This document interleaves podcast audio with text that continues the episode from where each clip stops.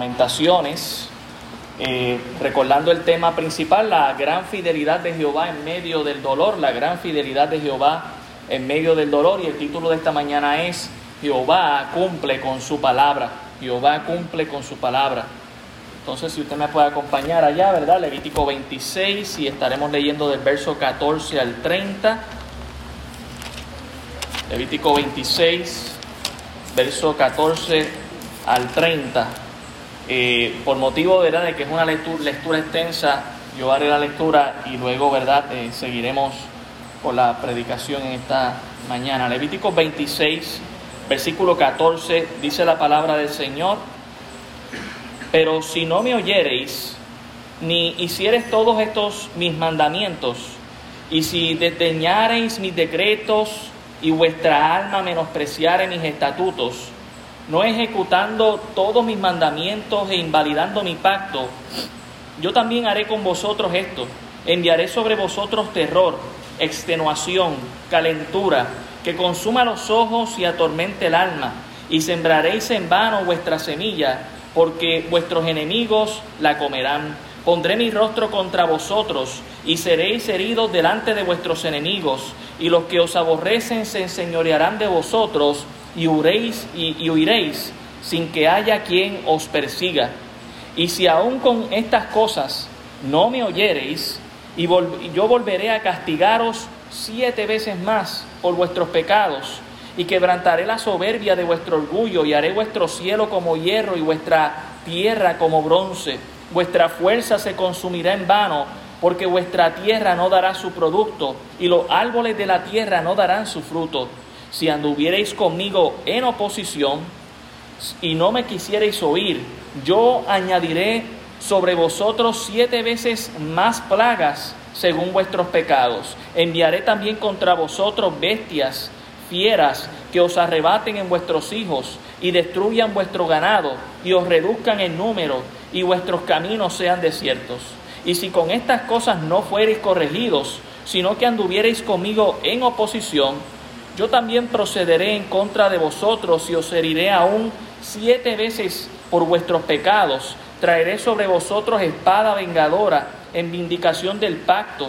Y si buscareis refugio en vuestras ciudades, yo enviaré pestilencia entre vosotros y seréis entregados en manos del enemigo. Cuando yo os quebrante, os quebrante el sustento del pan, cocerán diez mujeres vuestro pan en un horno y os devolverán vuestro pan por peso y comeréis y no os saciaréis. Si aún con esto no me oyereis, sino que procediereis conmigo en oposición, yo procederé en contra de vosotros con ira y os castigaré aún siete veces por vuestros pecados, y comeréis la carne de vuestros hijos, y comeréis la carne de vuestras hijas, destruiré vuestros lugares altos, y derribaré vuestras imágenes, y pondré vuestros cuerpos muertos sobre los cuerpos muertos de vuestros ídolos, y mi alma os abominará haré desiertas vuestras ciudades y asolaré vuestros santuarios y no oleré la fragancia de vuestro suave perfume.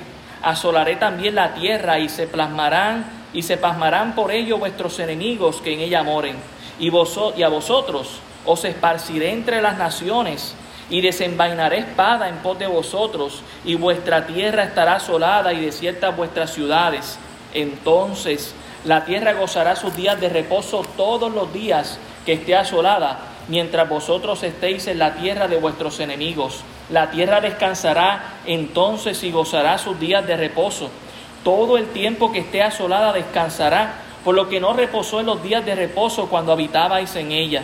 Y a los que queden de vosotros infundiré en sus corazones tal cobardía en la tierra de sus enemigos, que el sonido de una hoja que se mueve los perseguirá y huirán como ante la espada y querrán, caerán sin que nadie los persiga. Tropezarán los unos con los otros como si huyeren ante la espada, aunque nadie los persiga, y no podréis resistir delante de vuestros enemigos, y pereceréis entre las naciones, y la tierra de vuestros enemigos os consumirá, y los que queden de vosotros decaerán en la tierra de vuestros enemigos, y por su iniquidad y por la iniquidad de sus padres decaerán con ellos, y confesarán su iniquidad y la iniquidad de sus padres por su prevaricación con que prevaricaron contra mí, y también que anduvieron conmigo en oposición. Oremos. Señor, pedimos en esta mañana que tú nos hables a través de tu santa y poderosa palabra. Toda ella es inspirada por ti, nos redarguye, nos corrige, nos exhorta, ah, nos capacita, Señor, para obedecerte y, ser triunfantes en ti, Señor. Y, y qué bueno ver tu carácter, Padre amado, que eres fiel a tus palabras y que la cumples. Que podamos en medio de nuestros lamentos, de nuestras crisis, de nuestras tristezas, recordar que tú sigues siendo fiel con tu palabra. Ayúdanos, Señor, en esta mañana. Habla a nuestros corazones, te rogamos, Señor. Considéralo en esta mañana, Padre amado. En el nombre de Jesús. Amén. Levíticos capítulo 26, dicho a través de Moisés, pero verdad, por la palabra del Señor, dirigido por el Espíritu Santo para hablarle al pueblo aquel tiempo, recién saliditos de Egipto para conquistar la tierra prometida, que lamentablemente 900 años después perdieron precisamente porque no le fueron fiel a Dios. Este texto es sumamente interesante porque Dios está prometiendo aquí las maldiciones si ellos no obedecen. Y los versículos anteriores, Dios también estaba prometiendo las bendiciones si ellos obedecían. Hermanos, Jehová cumple con su palabra. Y ese es su carácter.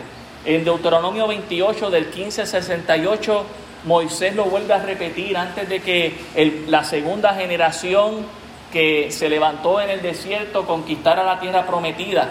No haremos la lectura, pero es muy similar a Levítico 26. Dios les promete bendiciones si obedecen, maldiciones si desobedecen. A la misma potencia, hermano, a la misma potencia. Después del juicio de Jehová, ahora solo queda el lamento y eso es lo que vemos en lamentaciones, hermanos. Ya no hay vuelta atrás. No hay vuelta atrás. Cuando estamos leyendo lamentaciones, ya lamentablemente eh, habían llevado a, airado a Dios hasta, el, hasta un punto donde Dios tuvo que pasar justicia. Un lamento sumamente enorme es el que resurge, una tristeza indescriptible, un remordimiento inconsolable, porque el pueblo sabe que había hecho mal y no se arrepintieron a tiempo. Y hace dos semanas examinamos la primera parte del capítulo 2 y encontramos todos los verbos, es decir, todas las acciones que Dios eh, hizo contra el pueblo suyo, contra su pueblo por ser desobediente una y otra vez.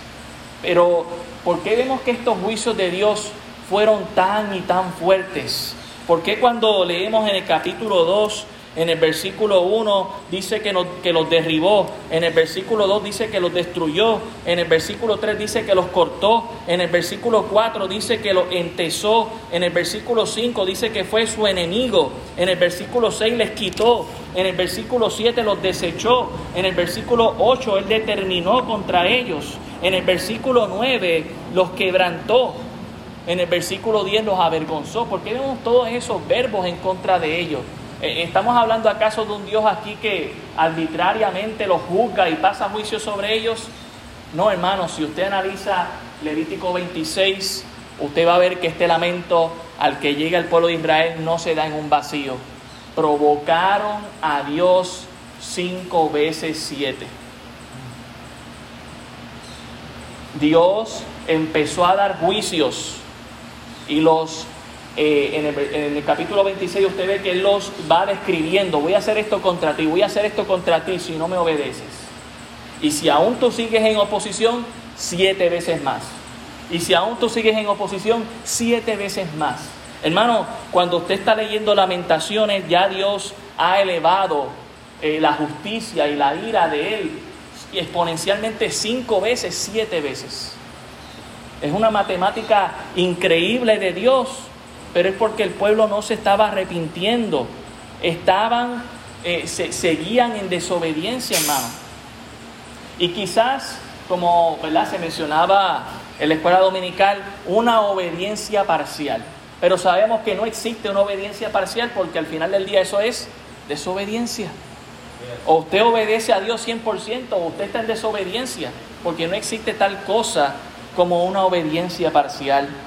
Precisamente porque Dios cumple su palabra. En Levítico 26 se puede ver cómo el Señor les promete bendición en su futuro si son obedientes, pero maldición si permanecen en desobediencia. La palabra que usa Levítico, note que es, y la dice en varias ocasiones, en oposición a mí. En oposición a mí. Si tú permaneces en esa oposición, como dijo el Señor Jesucristo, el que no es contra mí, conmigo es. O usted está con Cristo o usted está en contra de Cristo. Pero tenga cuidado pensar que estamos del lado de Cristo y nos hallemos peleando contra Él. Hermanos, para que tenga una idea, Levítico 26 nos dice que tendrían siete maldiciones. Si ellos se mantenían en oposición, pero no se arrepentían, Dios enviaría siete veces más ese castigo. Y cuatro veces se repite eso, es decir, que se expone, el exponente fue a, una quinta exponencia. Hermanos, Dios cumple con su palabra, ya sea para bien o para mal. Y claro, a todos nos gusta que Dios cumpla para bien. Pero qué bueno cómo es el carácter de Dios cuando también cumple para mal. Qué bueno es el carácter de Dios, hermano. Eso me da seguridad a mí. Él es fiel. Aunque a veces no me guste, aunque a veces no lo entienda, Él es fiel a su palabra. En el verso 11, si vamos allá, Lamentaciones 2.11. El profeta lo vemos conmovido, Lamentaciones 2.11. Lo vemos conmovido por lo que están pasando los niños. No es culpa, no es culpa de ellos, pero ellos están recibiendo las consecuencias del pecado de sus padres. Dice en el verso 11, mis ojos desfallecieron de lágrimas, se conmovieron mis entrañas. Eh, eh, la tristeza es tal del profeta que su lloro no le permite ver bien lo que está viendo. Por eso es que dice desfallecer. Dice, mi hígado se derramó por tierra a causa del quebrantamiento de la hija de mi pueblo cuando desfallecía el niño y el que mamaba en las plazas de la ciudad. Jeremías ve a los niños, muchos de ellos sin mamá, y a otros que veía con mamá. En el versículo 12 decían, a sus madres, ¿dónde está el trigo y el vino? Desfallecieron como heridos en las calles de la ciudad, derramando sus almas en el regazo de sus madres. Algunos niños llegaron a morir básicamente abrazados por sus madres. Y el profeta está triste por esto, pero Dios lo había prometido. Si me desobedecen, van a llegar a ese punto. Ah, pero es el pueblo de Dios. Sí, es el pueblo de Dios, pero Dios no hace acepción de personas. Y, tenemos que entender eso, hermanos. En el versículo 13 el profeta no encontró comparación contemporánea para consolar al pueblo. Nadie había sufrido lo que sufrió Judá. Mira el versículo 13. ¿Qué testigo te traeré? ¿O a quién te haré semejante, hija de Jerusalén? ¿A quién te compararé para consolarte, oh hija de Sión? porque grande como el mar es tu quebrantamiento. ¿Ha analizado usted cuán grande es el mar? 70% de la superficie de la tierra cubre el mar. Y Dios está diciendo aquí, así de grande es el quebranto que he hecho en tu vida. Si, si pudiéramos sumarlo. Y luego le hace esta pregunta al pueblo, ¿quién te sanará? ¿Dónde están tus amantes, como decía el capítulo 1? esas naciones en las que tú confiaste, esos amigos que decían que iban a estar ahí, ¿dónde están ellos ahora? ¿Dónde está ese Dios falso al que tú rogabas y que tú pensabas que te iba a hacer próspero? ¿Dónde estaba ese camino o esa filosofía de vida que tú pensabas que te iba a llevar a la felicidad o a bien?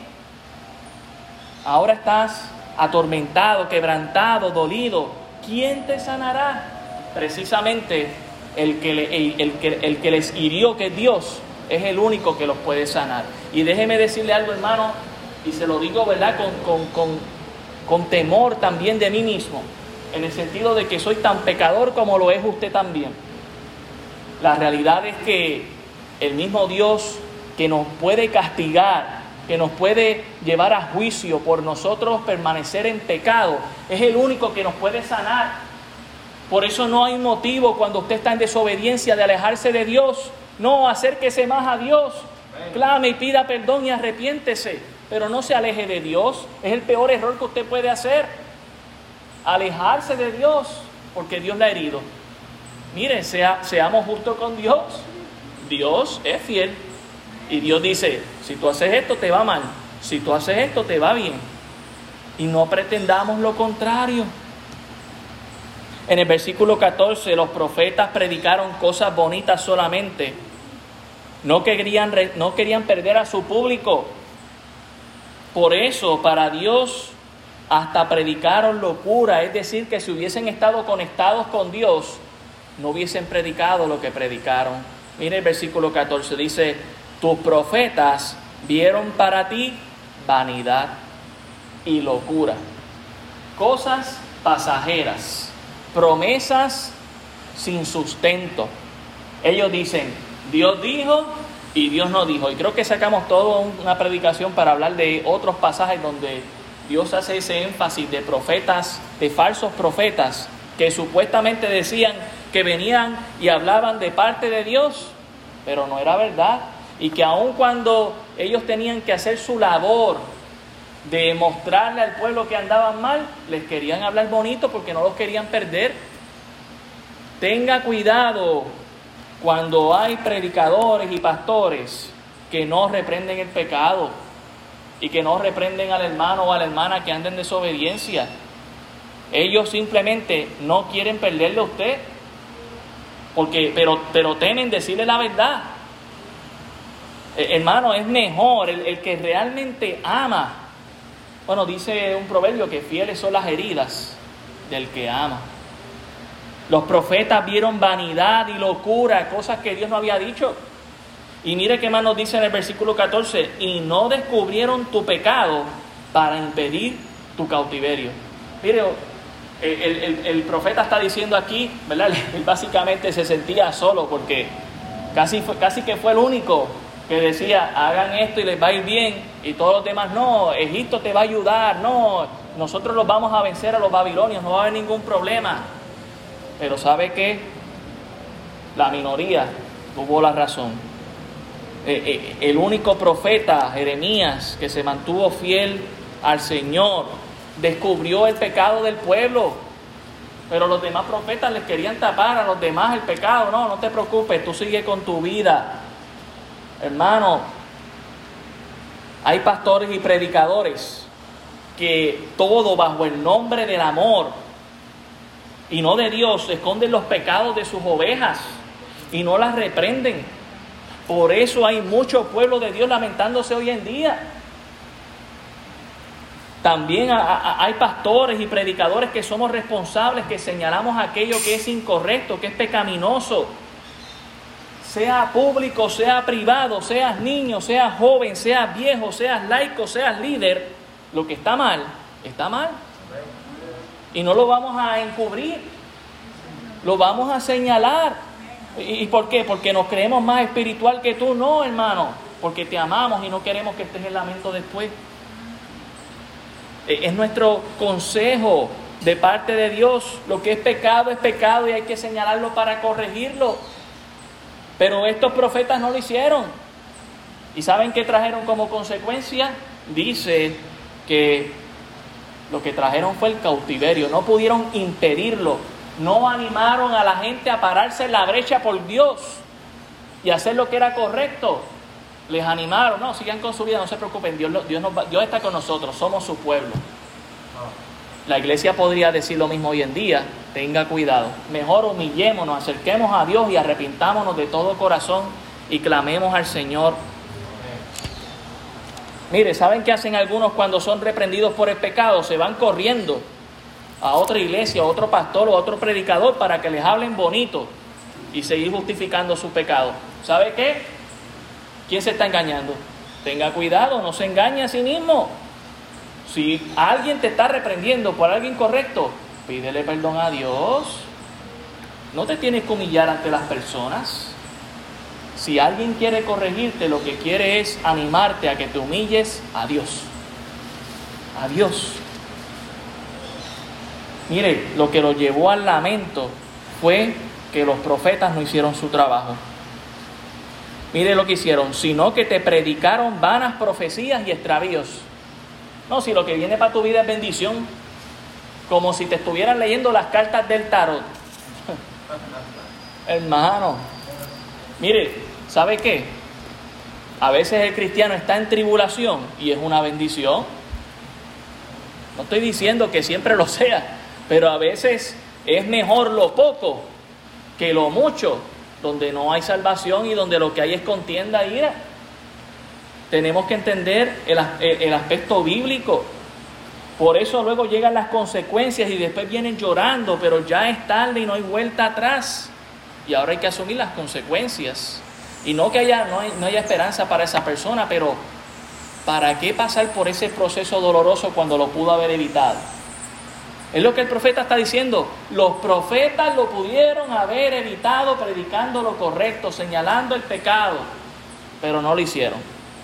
Tenga cuidado cuando usted escucha a otros predicadores y nunca hablan acerca de estos aspectos, hermanos. Es porque no le quieren perder a usted como oyente. Pero el predicador fiel se va a meter a estos temas difíciles de digerir porque quiere enseñarte toda la verdad de Dios. No te quiero ocultar y porque quiere impedir algo, quiere impedir que tú caigas en la maldición para que estés en la bendición. Ese es nuestro deseo. Como le dijo Josué a sus hermanos, ustedes pensaron mal contra mí, pero Dios lo ha encaminado para bien. Verso 15 y 16 dice, todos, todos los que pasaban por el camino batieron las manos sobre ti, silbaron y movieron despectivamente sus cabezas sobre la hija de Jerusalén, diciendo, ¿es esta la ciudad que decían perfecta hermosura, el gozo de toda la tierra? Eh, eh note, ¿verdad? Eh, por andar en desobediencia se, se perdió la bendición. Y ahora los enemigos, hermanos, los enemigos estaban burlándose del pueblo de Dios. ¿Sabe que es triste cuando hay enemigos de la cruz y de la iglesia? Y ven iglesias cerrando, y ven líderes eh, eh, en pecado, y ven hermanos y hermanas en Cristo perdidos en el camino, y ellos burlándose de nosotros porque no estamos haciendo lo que debemos hacer. Batieron las manos, silbaron y movieron despectivamente sus cabezas ¿verdad? Eh, todo esto son señales físicas de burla. Le hicieron bullying al pueblo de Dios y con razón. Y Dios lo permitió, hermano, para que la gente entendiera, Dios cumple con su palabra, sea para bien o sea para mal. El versículo 16, todos tus enemigos abrieron contra ti su boca. Mire, usted puede leer otros pasajes eh, durante el reinado de Israel o de Judá, cuando había temor de Dios, ningún reinado se atrevía a decir nada contra el pueblo de Dios, porque el pueblo de Dios andaba en obediencia. Pero a la que llegaron rey, que venía al garete, eh, publicando el pecado, adorando dioses falsos, caían en manos de todos sus enemigos y en boca de ellos. ¿Y sabe qué es lo que quiere que el enemigo quiere hacer? Que usted y yo también seamos objeto de burla. Ah, esos son los cristianos, esos no son los que tienen a Cristo por su Salvador y que hace milagros en ellos. Míralos cómo están. ¿Piensas que nunca vas a caer? Tus enemigos están esperando que lo hagas. Yo quiero que tú pienses eso, porque cuando nosotros hemos dicho que vamos a servirle a Dios, hay gente allá afuera que no cree que lo que estamos haciendo lo hacemos de verdad y en serio. Y hay gente que lo que está esperando es que usted caiga. ¿Sabe qué, hermano? Déjelos esperando. No les dé la razón. Siga fiel a Cristo. Siga fiel al Señor. Si no estás agarrado de Dios correctamente, vas a caer y vas a ser devorado, como dice aquí en el versículo 16 se burlaron y crujieron los dientes y dijeron, devorémosla. Ciertamente este es el día que esperábamos. Lo hemos hallado lo hemos visto. Ahora los enemigos decían, viste, tú que decías que ese era tu Dios, ¿y ahora dónde tú estás? ¿Y acaso era que su Dios le estaba fallando? No, su Dios lo estaba permitiendo porque ellos habían desobedecido. Hermano, no le demos la razón al mundo, no le demos la razón al diablo. Vivamos para Dios, seámosle fiel a Dios y disfrutemos de sus promesas y bendiciones para que otros teman a Dios y vengan y adoren al Señor. Pero a veces tenemos creyentes que andan en su vida lamentándose y andan en tribulación y en juicio, precisamente dándole la razón a sus eh, adversarios y a sus enemigos, porque no le han servido fielmente a Dios. En el versículo 17 está el énfasis de lo que hemos querido decir en esta mañana. Jehová ha hecho lo que tenía determinado, ha cumplido su palabra. Y Dios la quiere cumplir, hermano, no para nuestro mal, sino para nuestro bien. Dice aquí, la cual él había mandado desde el tiempo antiguo. Puede pensar allá en Génesis, un solo mandamiento, no coman de ese árbol. Puede pensar allá luego en Moisés, diez mandamientos. Luego las 613 leyes. Y, seguir viendo que el pueblo seguía fallando y seguía fallando pero Dios les decía, ustedes hacen esto, yo los voy a bendecir, ustedes hacen lo, yo los voy a maldecir si hacen lo contrario. Dios ha cumplido su palabra y sabe que me enseña esto, hermano, que si Dios lo cumple para nuestro mal, lo que no queremos obviamente, pues eso significa que Dios lo puede cumplir para nuestro bien si somos obedientes. Hay promesas esperándonos, pero no van a llegar solas.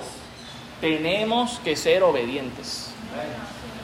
Hay bendiciones a punto de derramarse en nuestra vida, pero no van a llegar si seguimos en desobediencia. Es como ese padre o esa madre cariñoso que está a punto de darle algo a su hijo que no, no tiene ni idea.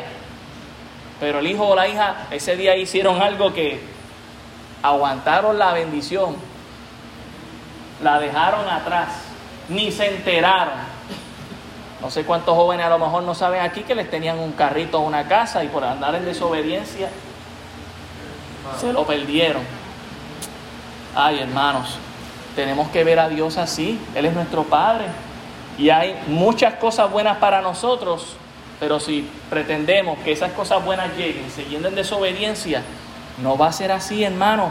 No confunda, usted dirá, pero es que Dios no, Dios no me está castigando con lo que no, no confunda la misericordia de Dios con su verdad, gracia. Jehová cumple con su palabra, lo dijo mucho antes en advertencia a su pueblo Judá y lo advierte hoy para nosotros, hermanos. Dice el verso 17 a la mitad, destruyó y no perdonó y ha, y ha hecho que el enemigo se alegre sobre ti y enalteció el poder de tus adversarios. Mire, Dios les había dicho que ellos iban a ser una nación poderosa y que nadie iba a poder contra ellos, pero les, dice, les decía también, si ustedes me fallan, yo voy a hacer que ustedes salgan huyendo y aún huyendo los van a matar también. Versículo 18. El corazón de ellos clamaba al Señor, oh hija de Sión, echa lágrimas cual arroyo día y noche, no descanses ni cesen las niñas de tus ojos. Al ver cómo Dios es fiel con su palabra, esto llevó a muchos que quedaban vivos aún de humillarse y clamar a Dios de todo su corazón. Porque su oposición a Dios no les dio descanso en su lloro y en su tristeza. Su corazón no aguantaba más. Y sabe, el propósito de, que Dios nos pase por juicio, precisamente cuando estamos en, en desobediencia, es ese, es tener que humillarnos y clamar a Dios con todo nuestro corazón. Dios quiere que lo hagamos sin estar en desobediencia, pero si nos lleva a ese punto también, porque seguimos en desobediencia y seguimos fallando, nos quiere llevar a ese punto, hermano, de humillarnos y que le pidamos perdón y que nos arrepintamos ellos estaban clamando al Señor en medio de su tristeza. Hermano, el lamento no es fácil de digerir, pero siempre será más fácil con el Señor. Siempre será más fácil con el Señor pasar por un momento. ¿Sabe lo que hace el pastor con la oveja rebelde? Le quiebra las, las patas y se la pone en sus hombros. Y la, la venda, le venda las patitas para que después se recupere. Y después esa oveja es la que no se aparta, mire, ni a derecha ni a izquierda. El proceso de muchas veces Dios permitir juicios en nuestra vida es quebrar nuestras patas y ponernos sobre sus hombros. Porque lo que los quiere es que nosotros estemos cerca de Él, que nuestro corazón esté elevado a Él. Mire el versículo 19, el profeta y, algunos que quedaban vivos hacen esta oración. Levántate, da voces en la noche al comenzar las vigilias derrama como agua tu corazón ante la presencia del Señor. Las vigilias, hermanos, de la noche, ¿verdad? Es, la, es el horario judío eh, en lo que era el tiempo de oscuridad. De 6 a, las 9 de la noche empezaba la primera vigilia, de 9 a 12 empezaba la segunda vigilia, de 12 a 3 de la mañana empezaba la, tercera vigilia y de las 3 de la mañana a las 6 de la, de la mañana empezaba la cuarta vigilia. Y el profeta está diciendo, vamos a orar, aun cuando se supone que estemos eh, eh, durmiendo, descansando, vamos a clamar al Señor, vamos a arrepentirnos, vamos a volvernos a Él. Hay esperanza, hay, hay, eh, hay de parte de Dios misericordia de la que podemos asirnos. Hermano, no había descanso aún en las noches, en el tiempo de descansar y de dormir, decidieron clamar a Dios en las vigilias, es decir, en las 12 horas de descanso. Es que cuando se sufre, se tiene que buscar a Dios. Y cuando no se sufre también, no se equivoquen. Cuando estamos bien, debemos clamar a Dios también, claro que sí. Pero cuando se sufre, ¿por qué ir a otro lugar? Si el mismo que nos hiere es el mismo que nos puede sanar. La idea de derramar como agua nuestro corazón es la idea de rendición total. Así como el agua se desparrama y está toda por el piso, eso es lo que quiere Dios de nosotros, que nos desparramemos y nos rindamos en, eh, sobre el suelo y le pidamos al Señor clemencia y misericordia. Derrama como agua tu corazón ante la presencia del Señor. Hermano, hermana, has entendido que estás en desobediencia a Dios, haz lo mismo que el profeta. Vamos a clamar al Señor, vamos a derramar nuestro corazón a Él. Dice aquí, alza tus manos a Él, implorando la vida de tus pequeñitos que desfallecen de hambre en las entradas de todas las calles. A veces no queremos entender que nuestro pecado su consecuencia es tal que otros están siendo afectados, no solamente mi familia o el vecino, sino la comunidad entera. Y ahora está diciendo, mira, no solamente clames por ti, clama por aquel que está sufriendo la consecuencia de tu pecado. Hermano, la iglesia, ¿verdad? Que somos el cuerpo de Cristo, somos tan pecadores como, como los que están allá afuera. Nuestra única diferencia es Cristo en nuestras vidas. Y tenemos que clamar por nosotros, pero también debemos clamar por ellos. Porque están muriendo sin Cristo. Mire versículo 20, otra oración más. Mira, oh Jehová, y considera a quien has hecho así. Esta oración es una de sometimiento al pedirle a Dios que le considere por favor, noten que no está declarando, cancelando, arrebatando, atando, ni nada de esas oraciones demandantes que muchos alzan hoy en día. Mire, usted puede leer la Biblia y usted se va a dar cuenta que nadie oró así. Moisés no oró así, Abraham no oró así, eh, Jeremías no oró así, Nehemías tampoco, eh, los discípulos no oraron así. Eh, Jesús mismo dijo, Señor, que se haga tu voluntad, no la mía. Los discípulos le dijeron, Señor, enséñanos a orar, que se haga tu voluntad como se hace en el cielo, así también en la tierra. No les mandó a atar o a desatar o a cancelar o arrebatar, les mandó a humillarse a la voluntad de Dios. ¿Y sabe qué hace Jeremías en medio del lamento? No está cancelando la ira de Dios. De hecho, no lo puede hacer. Le está diciendo, Señor, considéralo. ¿Sabe lo que es una consideración, hermano? Una consideración es una posibilidad de un sí o un no. ¿Sabe qué está haciendo el profeta? Señor, tú eres el rey. Yo traigo esto a tu consideración. Si nos quieres perdonar y tener misericordia de nosotros, amén. Y si no, tú estás siendo justo. Tú has cumplido con tu palabra. No puedo decir nada en tu contra, Señor. Hermano, esa debe ser nuestra oración a Dios. La, la oración no es una fórmula mágica. La oración es poder de Dios. Es conexión con el Padre. Pero debe ser en sometimiento, no exigiendo a Dios. No siga la fórmula de los falsos predicadores y pastores que supuestamente le dicen que si usted no menciona estas palabras no tiene fe. No, usted sabe que, mire, hemos visto en medio nuestro cómo Dios ha hecho milagros. Y no hacemos aquí cultos de, de sanidad ni hacemos ningún espectáculo. ¿Por qué? Porque no se trata de eso, se trata del poder de Dios. No se trata de nosotros, hermanos. Se trata de que yo me humillo ante Dios y Dios hace la obra. Él tiene el poder, yo tengo la fe suficiente, confío en el Señor, tu voluntad sea hecha. El profeta está diciendo, considéralo, Señor. Si lo quieres hacer, yo sé que tú puedes. Y si no, también. Y no por eso no dejo de tener fe.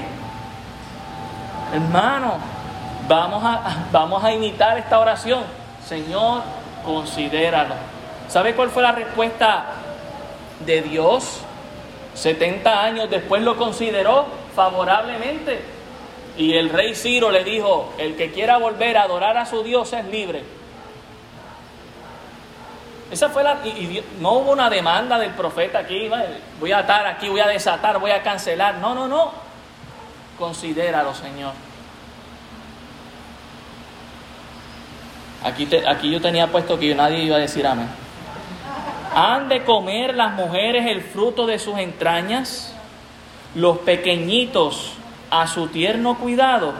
¿Han de ser muertos en el santuario del Señor el sacerdote y el profeta?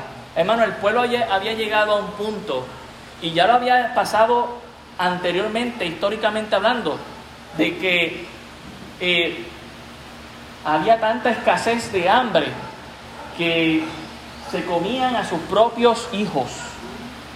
A sus propios hijos se los comían. Y ¿sabe qué? Sabemos que está mal, esto no es justificable.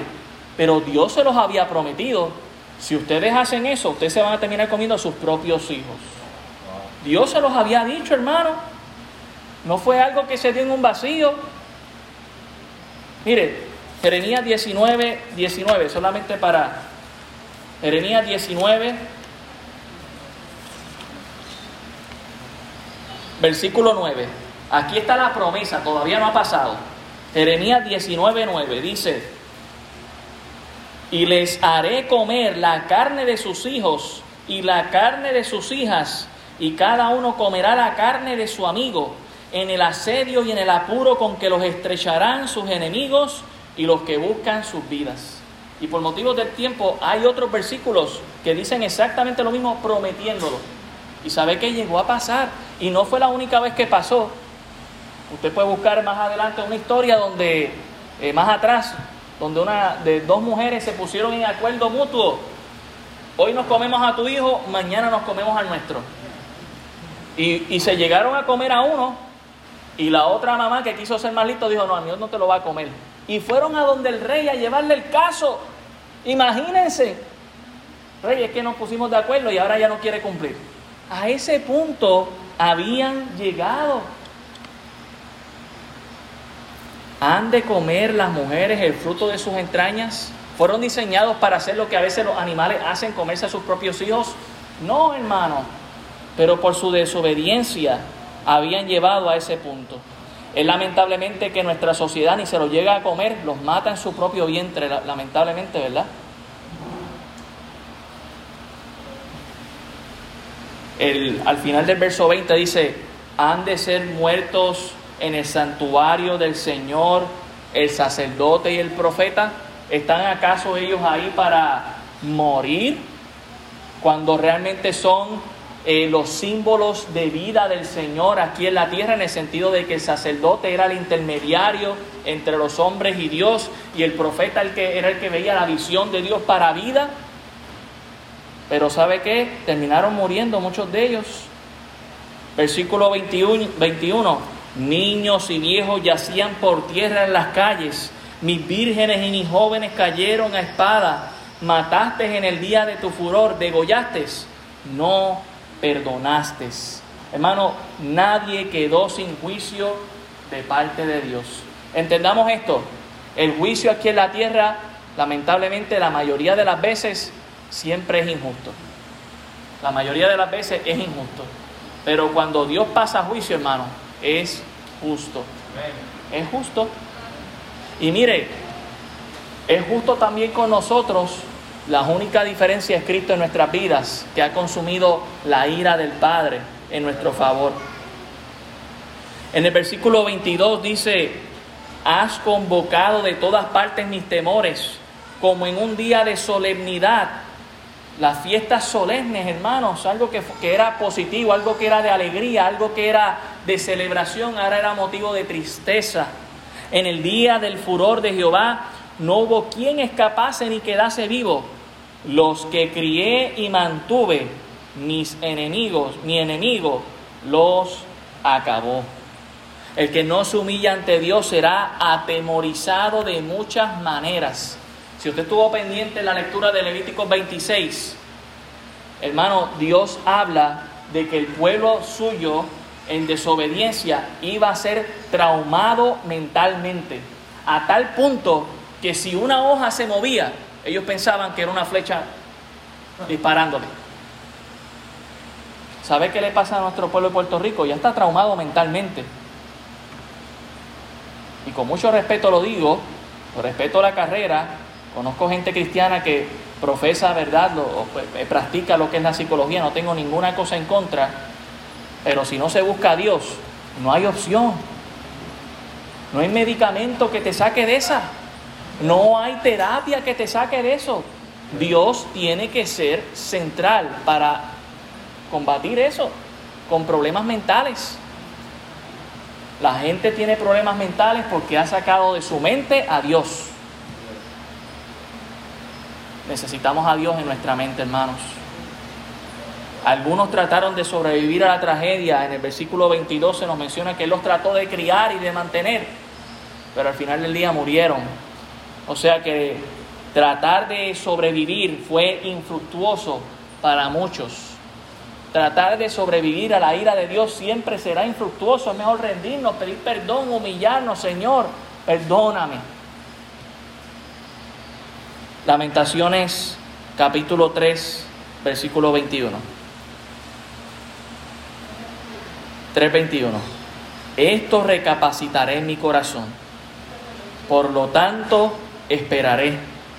Por la misericordia de Jehová no hemos sido consumidos, porque nunca decayeron sus misericordias.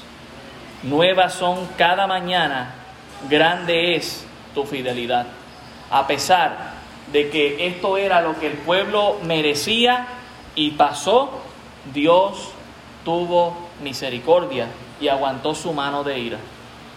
Hermano, no confunda el que le vaya bien en esta vida con que Dios está todavía teniendo misericordia y lo que tenemos que arrepentirnos ya. No apresure la ira de Dios. Ponga a Cristo como su sacerdote en su vida, su sumo sacerdote. Confíe en Él, arrepiéntase, pídale perdón a Dios, clame a Dios fuertemente, haga vigilias de oración, clame a Dios con todo el corazón, porque nos dice aquí que Él fue misericordioso y que son nuevas cada mañana y su fidelidad es grande. Y así como ha cumplido su palabra para nuestro mal, si le somos fiel a Dios, la puede cumplir para nuestro bien. Oremos. Señor, gracias damos por tu palabra. Reconozco, Señor, en esta mañana que son palabras difíciles de digerir. Pero es tu consejo, Señor, es tu palabra, que por solamente tu, eh, solamente por tu designio, Señor, por el propósito que solamente tú sabes, has permitido que lleguemos hasta este libro y nos adentremos en él viendo tu carácter. Gracias Señor por tu amor y tu fidelidad en nuestras vidas y rogamos Señor que nos perdones. Clamamos Señor de todo corazón ante tu presencia Señor. Nos arrepentimos. Te pedimos perdón Padre amado. Ten misericordia de tu pueblo. No queremos terminar como Israel terminó en un momento dado. Queremos estar del lado de las bendiciones y de las promesas, Señor, pero porque somos obedientes a ti. Ayúdanos, Señor, como pueblo, a clamar a ti, a seguirte fiel y a disfrutar de tus bendiciones y promesas. Gracias damos por todo. En el nombre de Jesús. Amén.